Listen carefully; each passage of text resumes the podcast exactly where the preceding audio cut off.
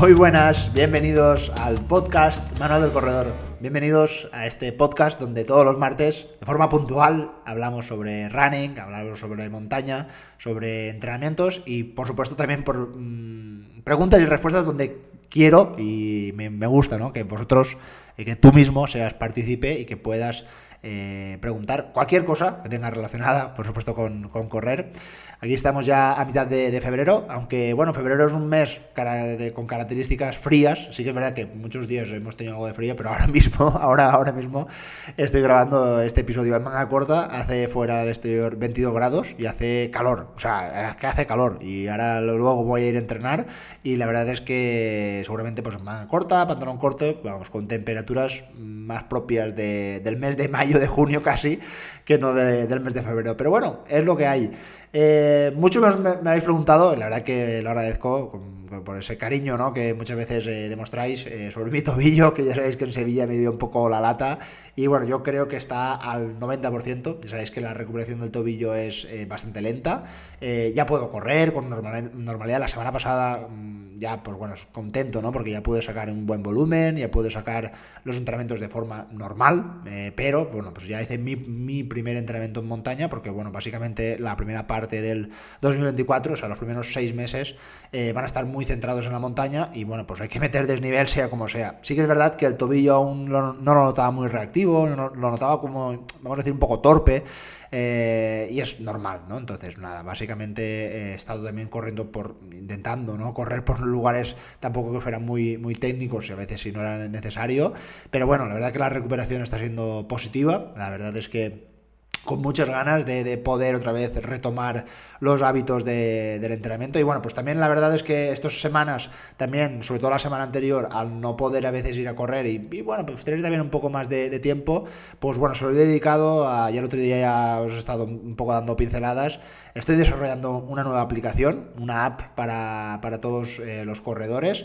Eh, vamos, estoy invirtiendo mucho tiempo porque le tengo mucho, mucho cariño y le tengo, tengo mucho deseo de que sea algo que funcione muy bien y sobre todo muy pensada para que el corredor eh, sea algo muy fácil, muy intuitivo. Estamos eh, intentando meter eh, pues lo que para mí es importante, ¿no? que se vea claramente pues el objetivo del entrenamiento, ya sabéis, intensidad medida en zonas de entrenamiento, zonas de potencia, también por supuesto corroborada con los ritmos, también por supuesto en el tema de montaña, que es lo que más nos está costando hacer, porque imaginaos en llano es más o menos fácil cuantificar el entrenamiento, al final es ritmo y, y, poco más, ¿no? Pero en montaña no puedo decirte, ves si sale a correr a 6 minutos el kilómetro, porque una, porque cada montaña es diferente y el desnivel va, va a jugar un papel fundamental. No es lo mismo eh, un entrenamiento de 60 minutos con 200 positivos que un entrenamiento de 60 minutos con 500 positivos. Básicamente los kilómetros, el ritmo, la intensidad, todo va a modificarse. Entonces, ha sido muy complejo, pero ya casi, casi, casi lo tenemos. Estamos teniendo mucho, mucho trabajo en eso, pero ya casi lo tenemos. Y luego también le estamos dedicando una parte fundamental, ya sabéis, para mí es súper importante, la fuerza. Una forma muy fácil para que todo el mundo entienda cómo puede hacer el entrenamiento de fuerza mediante la metodología del RIR, ya sabéis, esas eh, repeticiones en reserva, ¿no? Para trabajar siempre alejados de la fatiga en la gran mayor parte de los entrenamientos y que sea una forma fácil para que todo el mundo lo pueda entender y luego pueda incluso guardar en la propia aplicación. uno de los detalles que creo que me está, a mí me encanta es el poder guardar el peso ¿no? que tú has hecho, que muchas veces no nos acordamos. Decimos, ostras, voy a hacer sentadilla, eh, ¿cuánto levanté la última vez? No sé si fueron 40 o 50 o 60. Bueno, pues la aplicación eh, simplemente anotando el peso. El próximo día que vuelvas a hacer ese ejercicio de fuerza ya te vas a acordar del peso que, vayas a tener que, levantar y esto creo que es una cosa que va a ayudar a, muchísimo. Y luego vamos a meter vídeos de movilidad, vamos a meter muchos vídeos también de pliometría, vamos a dedicarle también una parte a la, a la nutrición. Bueno, mm, ya os iré contando. De momento, en primicia, pues bueno, lo van a tener mis corredores para que lo vayan testando, lo vayan probando y luego pues ya os iré dando más novedades, eh, abriéndolo ¿no? a, todo el mundo y bueno, también por supuesto pensado eh, que una de las partes va a ser eh, dedicada a entrenadores, ¿no? Para que pues si ahora mismo algún entrenador también me está escuchando, que por supuesto pueda utilizar esta aplicación para hacer y planificar los entrenamientos de, de sus corredores. Bueno, vamos con ya con las preguntas y respuestas, no me enrollo más.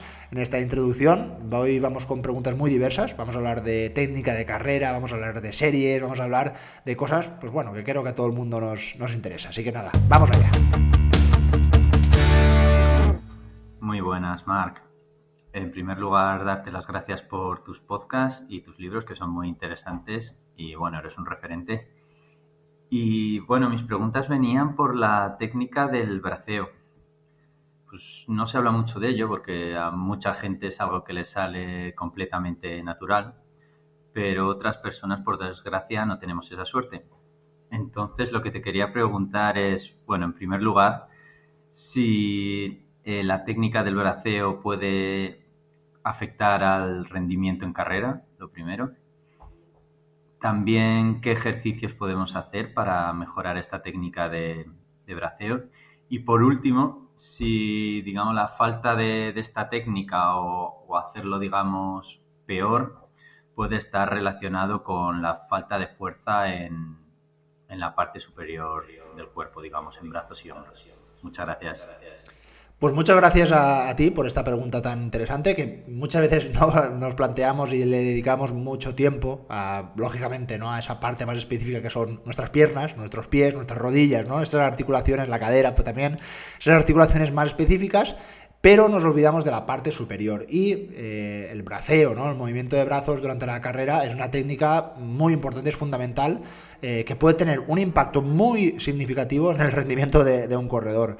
Si bien muchas personas, como te decía, tendemos un poco a enfocarnos como lo más importante, esos ejercicios de muchas veces para fortalecer las piernas, pues eh, entendemos que la importancia del braceo es fundamental. Como te decía, eh, los brazos en movimiento van a ayudar básicamente a mantener el equilibrio y justo la estabilidad de nuestro cuerpo mientras corremos, especialmente cuando lo hacemos a altas velocidades y especialmente a los que nos gusta correr por montaña o en terrenos eh, irregulares. Un braceo adecuado, pues mm, totalmente puede evitar caídas y lesiones. Y si no, simplemente un día que te, vayas a la montaña, eh, pega los brazos a tu cuerpo, no los muevas y verás lo que ocurre, que es muy fácil que te puedas eh, caer. El braceo sincronizado con el movimiento de tus piernas mm, se observa que puede contribuir a una mayor coordinación durante la carrera. ¿no? Entonces, creo que esto es una de las cosas que sí que podrías vigilar cuando estás corriendo, de que vayan al unísono, ¿no? el, movimiento de eh, los brazos con tus piernas. Y luego también se observa que puede tener una reacción con el impulso, ¿no? ya que los brazos no solo balancean el cuerpo, es decir, no, no ayudan a la estabilidad, sino que también eh, van a poder proporcionar un impulso adicional, un braceo vigoroso y controlado. imagínate en ese momento donde estás sprintando, lo estás dando todo, casi que estás forzando con los propios brazos a impulsarte para que tu cuerpo vaya hacia adelante, ¿no? Y eso, pues lo que va a provocar es aumentar la, la velocidad. La ciencia, la verdad es que mm, eh, nos, plantea si realmente mm, vale la pena mover los brazos. Hay un estudio muy interesante de hace unos años, de 2017, y eh, en el estudio compararon ¿no? correr con los brazos balanceados, mm, como lo hacemos prácticamente todos, con eh, correr restringiendo los brazos de formas diferentes. ¿no? Pues, por ejemplo, teniendo los, los brazos detrás de la espalda o pegados, como te decía. Descubrieron, imaginaos lo importante que puede llegar a ser, que correr sin balancear o sin ese movimiento sincronizado que tenemos con nuestros brazos y con nuestros piernos, eh, piernas, podría aumentar el esfuerzo metabólico, es decir, el esfuerzo energético, entre un 3 y un 13%. Imaginaos lo importante que puede ser el que vaya todo bien y tengas una buena técnica, en este caso que se llama de braceo. Como el oyente dice, es muy importante el entrenamiento de fuerza. El entrenamiento de fuerza, de, sobre todo de brazos, de la parte superior, del core también, va a desempeñar un papel totalmente crucial en la mejora del braceo. Va a tener una relación muy alta ¿no? entre el rendimiento eh, y ese entrenamiento de, fuerza. El tener un buen core y unos brazos fuertes y trabajados, por decirlo así, va a generar más potencia durante el braceo, lo que se traduce en unas zancadas más largas y más eficientes. Luego también hemos dicho muchas veces aquí en, los episodios que hay que trabajarlo todo, que tenemos que trabajar tanto la parte inferior, el tren inferior, como la parte superior, ¿no? El core, el, el torso, los brazos, la espalda. Es muy importante para, sobre todo, mantener una postura adecuada adecuada durante la carrera. Esto va a reducir lesiones, por ejemplo, la parte baja de la espalda y eh, la relación, que de hecho habían estudios que eh, podían observar que básicamente el tener una articulación superior débil podía incluso podía afectar a, articulaciones más alejadas como eh, tobillos o rodillas, ¿no? Imaginaros la relación que puede tener y que al final nuestro cuerpo está básicamente conectado, ¿no? Así que es muy importante que entiendas que es algo muy personal. De hecho, pues bueno, como anécdota, yo os tengo que decir que yo corro muy, muy o, casi igual que mi padre. Mi padre tiene ya casi 70 años y mi forma de correr es prácticamente igual. Esto se llama eh, imitación o modelado, ¿no? Que los niños normalmente imitan el comportamiento de sus padres, ya sea de forma consciente o inconsciente. Yo creo que inconsciente, ¿no? Yo recuerdo que, bueno, pues eh, mi padre cuando era joven jugaba fútbol y yo muchas veces pues iba a verlo, ¿no? Y posiblemente es una forma natural de aprendizaje y que puede influir pues, en muchas áreas de la vida, no tan solo desde el punto de vista coordinativo, ¿no? Incluyendo, como te decía, eh, estos hábitos físicos y, por supuesto, hábitos sociales, emocionales y cognitivos. ¿eh? O sea, no, es tan solo, como te decía, de forma coordinada. Y es muy curioso porque sobre todo, sobre todo, el braceo es muy, muy parecido. La forma eh, que los corredores utilizamos, podemos ver de todo, gente que utiliza eh, las manos están abiertas, otros que, por ejemplo, los brazos, las manos están muy cerradas eh, y haciendo fuerza, que esto, por ejemplo, igual no es tan recomendable porque hay como una ligera pérdida de fuerza por no por apretar demasiado. De hecho, una de las cosas que más se recomienda, siempre que sea un movimiento natural, que no sea un movimiento muy forzado. De hecho, siempre se dice que los hombros tienen que estar relajados y sueltos y evita eh, que haya mucha tensión, ¿no? sobre todo en los, hombros, en el cuello y, como te decía, en, las manos. Intenta siempre eh, que los brazos eh, deben balancearse de adelante hacia detrás, no cruzando, que muchas veces hay corredores que tienden a cruzar los brazos o las manos y esto pues, puede hacer que oscile tu, torso, ¿no? Entonces es muy importante que el balanceo sea recto, que no vaya hacia, hacia los lados.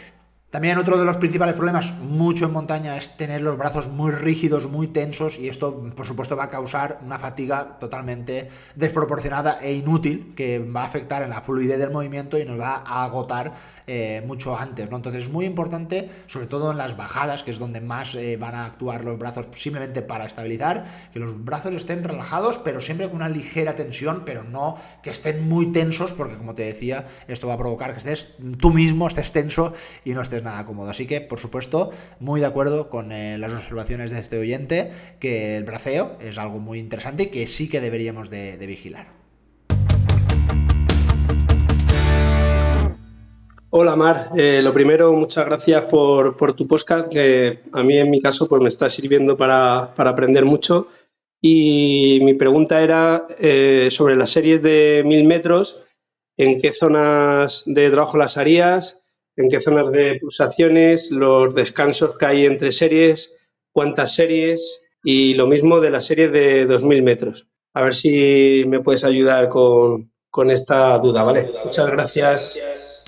Bueno, pues muchas gracias por tu pregunta acerca de las series y bueno, eh, decías ¿no? que eras un fiel oyente al podcast, pero, pero también te tengo que decir que igual algún episodio de las series no habrás escuchado porque eh, muchos de vosotros seguramente os, incluso os habréis extrañado porque yo nunca pongo, o es muy raro, es muy raro que suela hablar de las series en distancias. Es decir, no te voy a decir nunca 5 eh, por 1000 o 6 por 1000 o 3 por 2000. Siempre hablo de tiempos porque es una forma mucho más individualizada de hacer esos entrenamientos. Imaginaros, eh, yo ahora mismo te digo, tienes que hacer 6 eh, por 1000 eh, dentro de la zona 3 de pulsaciones. Es posible que un corredor tenga mm, tarde en hacerlo todo el entrenamiento, todo entero, tarde en hacerlo unos 40 minutos y otro corredor tarde en hacerlo una hora. Estamos hablando de entrenamientos, entrenamientos, totalmente diferentes, porque uno ha estado corriendo a una zona 3, por decir una intensidad, es una intensidad alta, durante 4 minutos, pero otro corredor ha estado corriendo durante 6 minutos. El efecto no va a ser el mismo, es decir, no va a ser absolutamente el mismo. Uno va a tardar 4 minutos y el otro va a tardar 6. Entonces, al final el cuerpo lo que entiende no es de distancias, es de tiempo, el tiempo que yo voy a estar haciendo ese esfuerzo. Y eso es muy importante a la hora de medir las series, que alguna vez también por cambiarlas y por provocar ciertas adaptaciones pongo algunos, algunos entrenamientos por metros. Sí, lo suelo hacer, pero básicamente con esa intención y cuando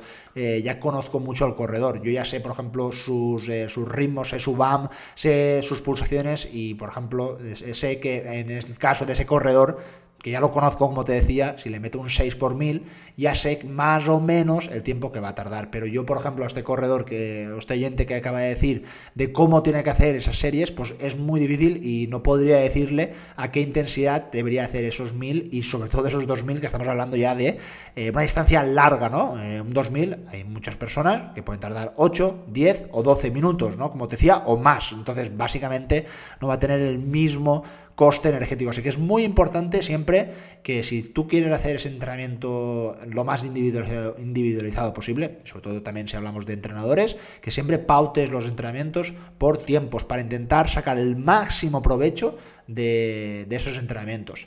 Dicho esto, bueno, pues el, oyente me decía, ¿cuántas repeticiones? Pues podemos poner 4, 5, 6, 7, 8. Podemos hacer muchas cosas con las series de, vamos a decir, eh, esfuerzos entre 3 a 6 minutos. Vamos a, ponerlo así. Básicamente no podemos poner, por ejemplo, un corredor con mucho más experiencia, incluso con ritmos más rápidos, podemos incluso proponerle hasta 8 por 3 eh, o 4 minutos, que estaríamos ah, traduciéndolo, sería un 8 por 1000, ¿no?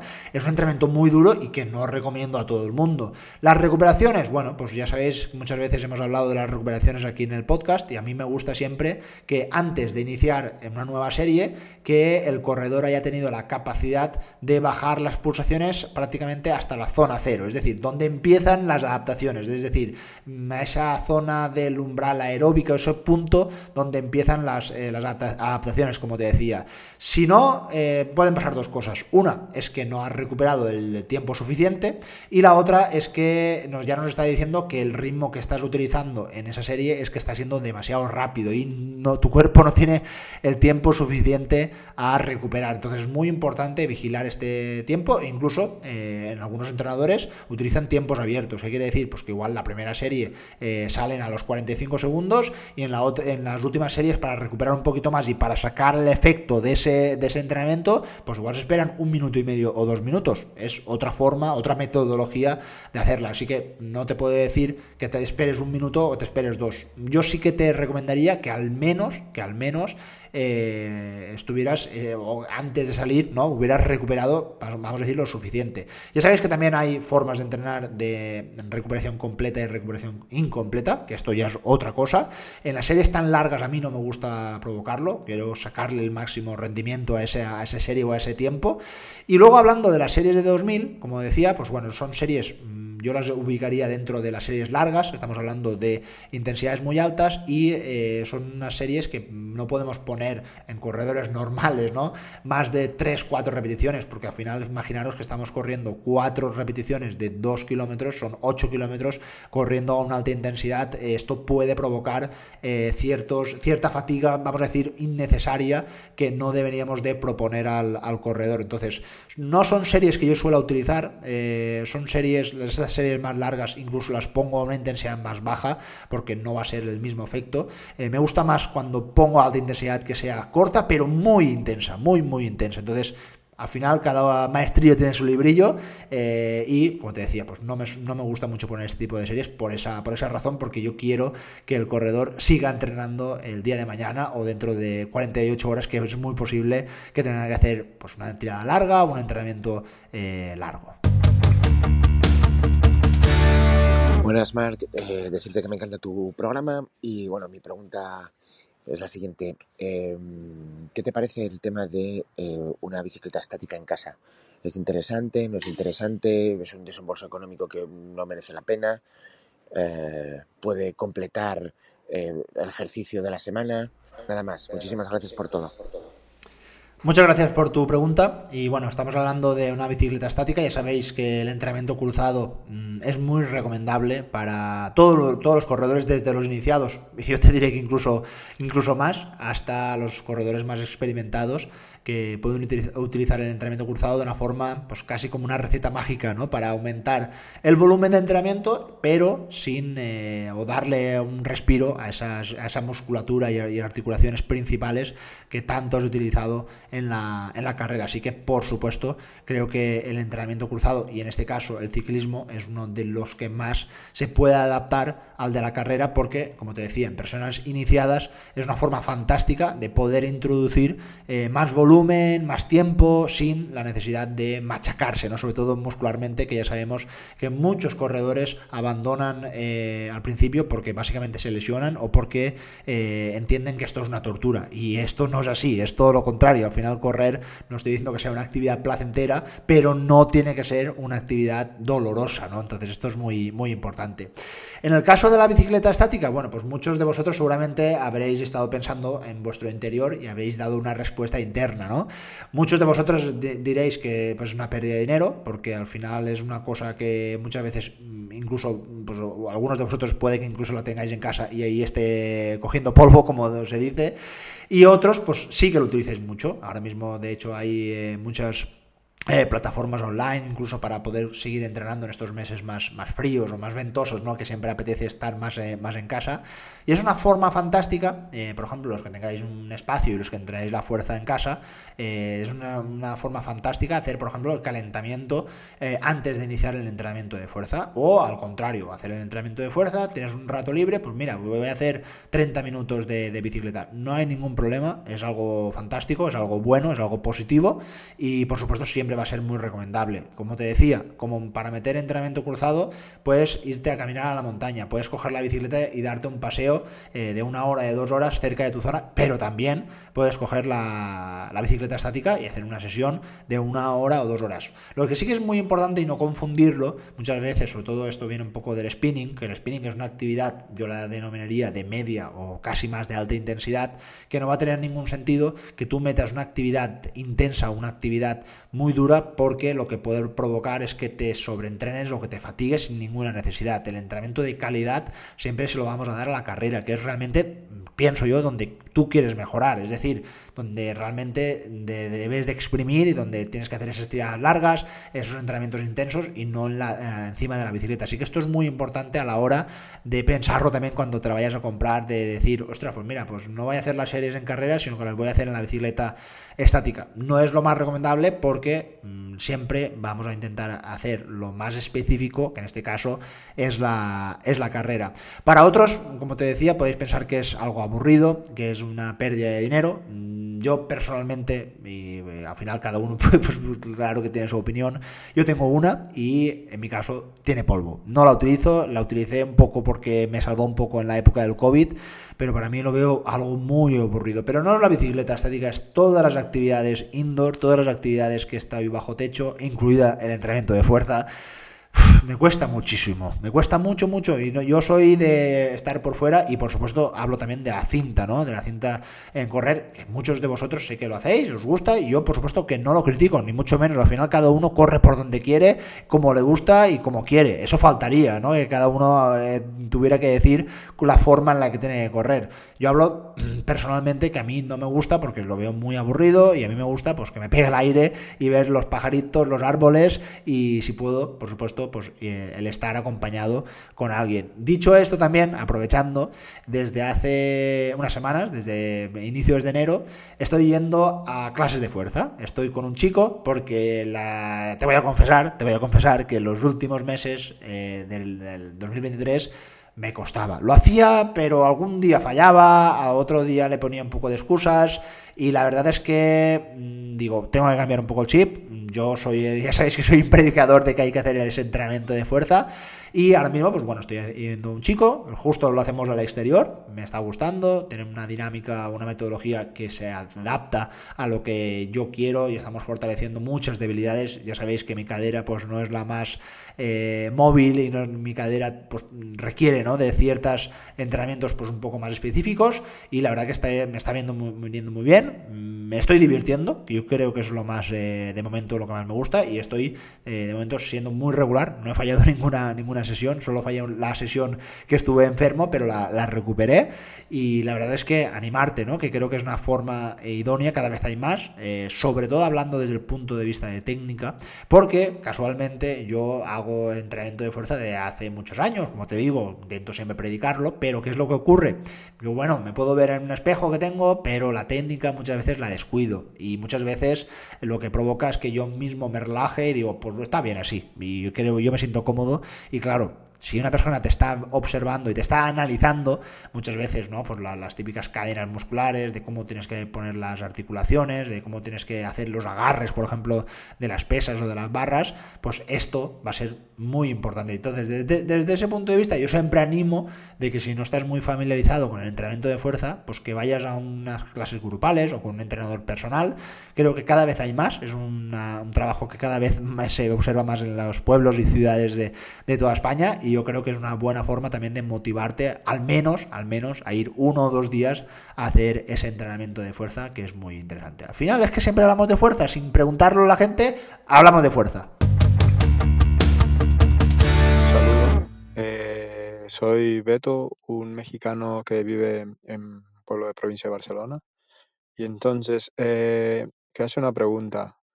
Yo antes del COVID eh, había corrido principalmente asfalto hasta la distancia de media maratón y había tenido una marca más o menos de una hora 32. He dejado de correr asfalto y he empezado a correr un poco más de montaña. He hecho, me he comprado tu libro y en base al libro pues he hecho rodajes en zona 0, zona 1, zona 2 principalmente. De hecho, en octubre he corrido la distancia de maratón en 5 horas y media y, me he encontrado muy bien. Lo único que ahora me encuentro, no, no, no tengo esa chispilla para, para correr rápido. Quisiera saber qué entrenos me recomiendas para poder ganar más en velocidad. Ya miro los del libro y los intento, pero aún así a veces siento que no, que no gano mucha velocidad. Quisiera volver a correr la media maratón. Saludos.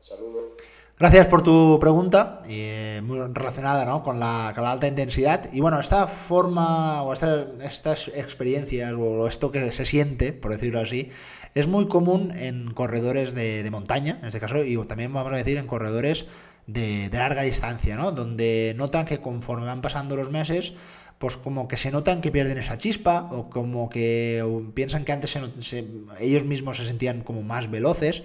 Y bueno, pues esto puede ser por supuesto, por, varias razones, ¿no?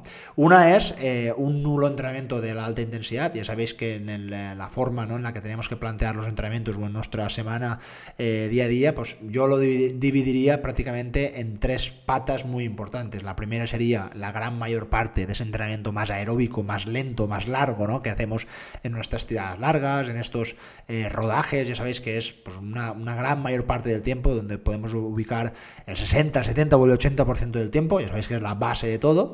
Eh, luego podemos eh, observar también el entrenamiento de fuerza, que es muy interesante, y luego también va a ser el entrenamiento de alta intensidad. Y el entrenamiento de alta intensidad precisamente va a ser el que nos va a dar esa chispa, esa potencia para básicamente correr más rápido. Es como para que entiendas que tú vas a crear, vamos a decir, como una especie de una, pelota o una bola, por decirlo así. Imaginaos una bola muy, muy, muy, muy grande.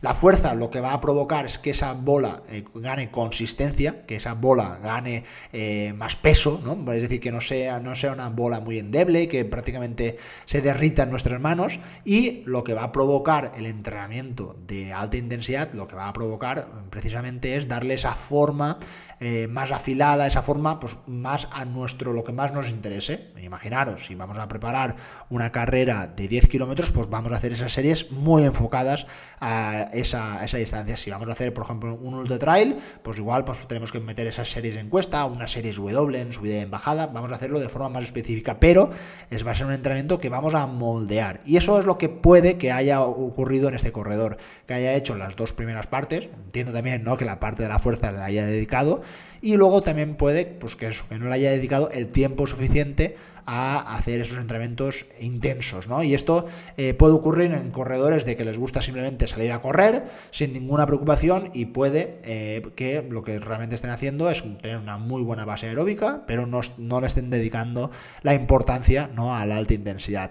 Y luego, la segunda que yo creo, yo creo que será muy por, e, muy por ahí, y esto es algo que ocurre en muchos corredores, es que eh, ni corren lento ni corren rápido. Acordaros del famoso episodio de la zona gris. Y la zona gris se refiere a que un corredor sale a una intensidad media, se nota rápido, va a una intensidad eh, bien, vamos a decir, no ni muy rápida ni muy lenta. Acaba sudando, acaba cansado y hace un buen entrenamiento, un buen entrenamiento, no por decirlo así.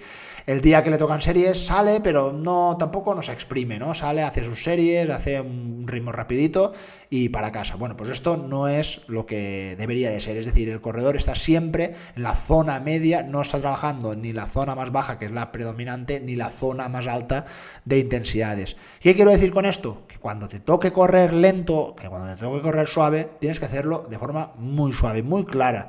¿Qué quiero decir esto? Que cuando acabes deberías de notarte realmente descansado, realmente que podrías continuar. Pero aquí es donde fallan muchos corredores, que los días intensos, que los días rápidos, aquí es donde realmente tienes que ir rápido, cuando te tocan esas series cortas de 30 segundos, de un minuto, de 3 minutos, mm, pero tienes que hacerlo rápido, la intensidad que se te permite, se te pide, ¿no? Muchas veces estas series, eh, fijaros que son a ritmos incluso más rápidos que el BAM. Estamos hablando de ritmos bastante más rápidos que el 5K, que el 10K. Si corres realmente a la misma intensidad que lo haces en una eh, competición, tu cuerpo como que se va a adaptar, se va a acomodar y como muchas veces decimos, no sale de esa zona de confort, no estamos en ese sitio incómodos y es bueno, es bueno que algunas veces en tus entrenamientos lo incomodes de forma muy puntual y siempre haciendo las cosas bien. Entonces, yo creo que vienen por ahí el fallo, donde muchas veces el corredor se nota que no tiene chispa, y es porque básicamente se acomoda a una cierta intensidad. Esto también, por ejemplo, pasa muchísimo en la montaña, donde el corredor me dice, es que me noto que las bajadas no, no puedo. Claro, ¿qué es lo que ocurre? Si tú en tus entrenamientos eh, sales y utilizas las bajadas un poco para recuperar, un poco para bajarlas así medio al trote o medio caminando, lo que estás entendiendo eh, luego para el futuro es que es una parte en la que vas a tener que recuperar, es una parte en la que vas te vas a tener que relajar. Luego, cuando vayas a una competición, te va a ser muy difícil cambiar el chip a que tienes que correr más rápido, a que tienes que hacerlo de forma más intensa. Esto no es fácil. Entonces, esto también lo tienes que entrenar, lo tienes que preparar en tus entrenamientos. Pues esto es, creo que es lo que puede ocurrir a muchos corredores que no preparan la, alta intensidad y que básicamente su entrenamiento es muy plano o muy, muy lineal. Así que es muy importante, por supuesto, este es uno de los trabajos de los entrenadores, el ubicar bien esas series de alta intensidad, como hablábamos de antes del otro corredor, de intentar siempre pautarlas a esos ritmos exactos, con esas recuperaciones, con esas zonas de, intensidad. Ahora justamente, precisamente esto con la aplicación le estamos metiendo muchísima caña porque queremos que sea algo muy específico y que esté todo muy bien medido, muy bien parametrizado para sacar el máximo jugo del, de, de cada entrenamiento. Que al final lo que queremos es eso, porque yo creo que al final todos tenemos nuestras cosas, nuestras historias, pero por lo menos que cuando salimos a entrenar, sacar el máximo provecho, el máximo, máximo, máximo posible. Que es cuando toque correr lento, tocará correr lento, pero cuando toque correr rápido, sacarle el máximo provecho. Que eso es lo más importante para luego que esos beneficios, no esos resultados que vamos a obtener aparezcan en, eh, en las competiciones o en nuestros objetivos. Bueno, espero que te haya gustado este episodio caluroso del mes de febrero aquí en manga corta y casi sudando.